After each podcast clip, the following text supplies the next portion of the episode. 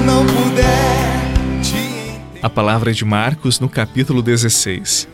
Depois de ressuscitar, na madrugada do primeiro dia após o sábado, Jesus apareceu primeiro a Maria Madalena, da qual havia expulsado sete demônios.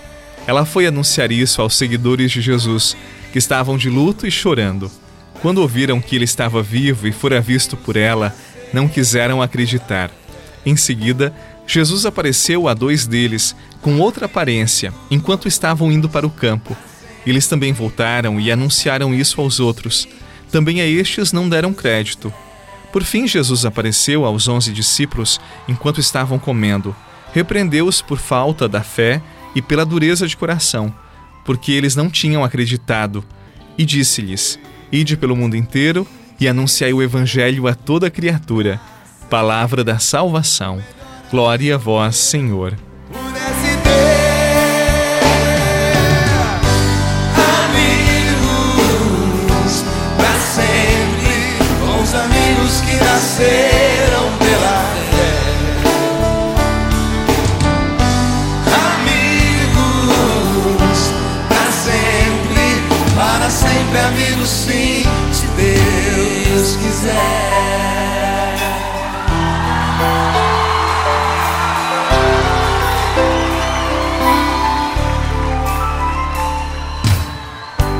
Quem é que vai me acolher na minha indecisão?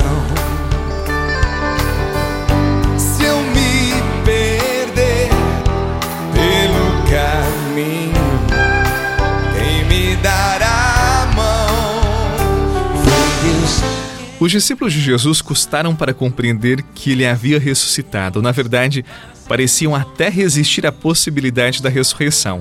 Primeiramente, Jesus apareceu a Maria Madalena e ela foi anunciar aos discípulos e eles não quiseram acreditar. Depois, Jesus apareceu aos dois discípulos no caminho de Emaús, como ouvimos na última quarta-feira, e eles também foram anunciar. No entanto, a eles também não foi dado crédito. E finalmente, Jesus apareceu aos apóstolos e eles se renderam à ressurreição de Jesus, e nesse momento, Jesus os repreendeu por falta da fé. Nós também, para que possamos anunciar Jesus, falar sobre ele com autenticidade, com verdade, com paixão, nós precisamos ter uma experiência concreta com ele, de uma maneira forte, atuante. Porque a fé em Jesus Cristo, a certeza de que ele age, de que tem influência nas nossas ações, na nossa vida, nos nossos sentimentos, no nosso testemunho de vida, será como que um estandarte para que as pessoas a quem nós encontramos também tenham um desejo de experimentar a salvação. Porque se não dermos este testemunho e com alegria, nós não vamos despertar as pessoas para Jesus. Elas não vão querer segui-lo. Na verdade, todo cristão que ama o seu Senhor deve ser um sinal de ressurreição, de vida, de alegria, e não deve ter cara de cemitério, de funeral, como falou o Papa Francisco.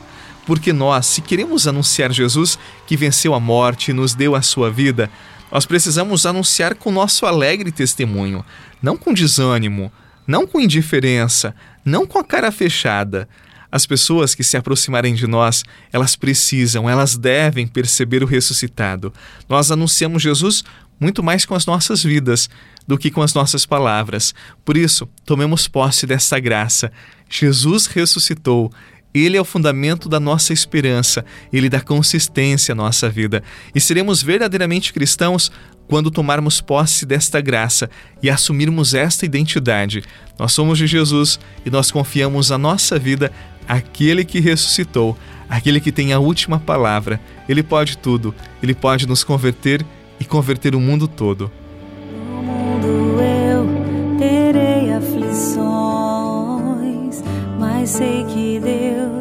Está comigo.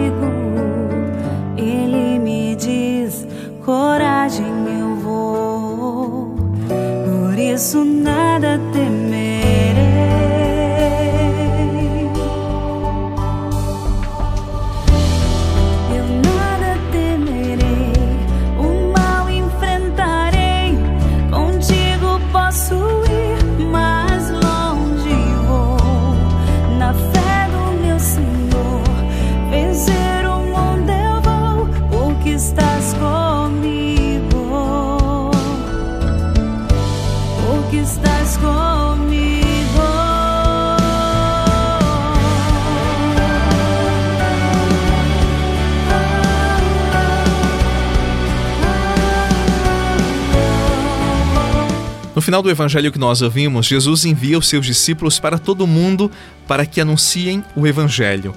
Você que está ouvindo, você que reza comigo nesse dia, eu quero dizer que você também é um enviado por Jesus.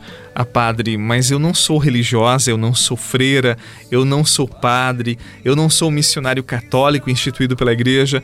Eu quero te dizer que, pelo teu batismo, tu te tornaste sim um missionário, um discípulo missionário de Jesus.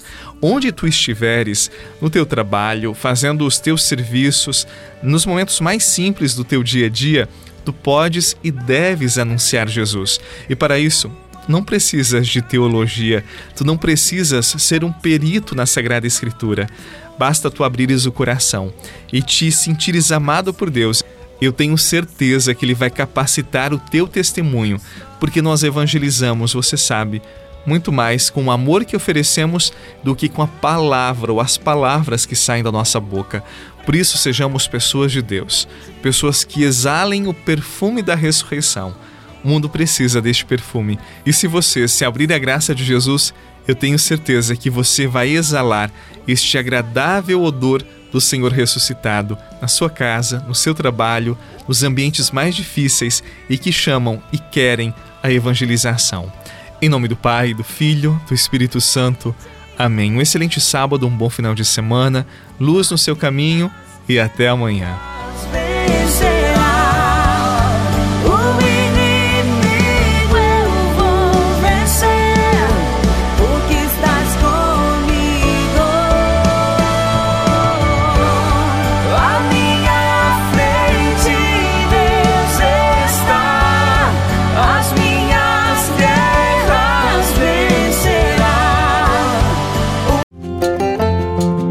Você rezou com o Padre Eduardo Rocha, pároco da Catedral de Tubarão. Você pode acompanhar todos os dias pelo Spotify, Deezer, Castbox, Google Podcasts e YouTube. Basta procurar Oração da Manhã com o Padre Eduardo Rocha. E se preferir para receber pelo WhatsApp e Telegram, envie a palavra oração para 48 996 44 1433.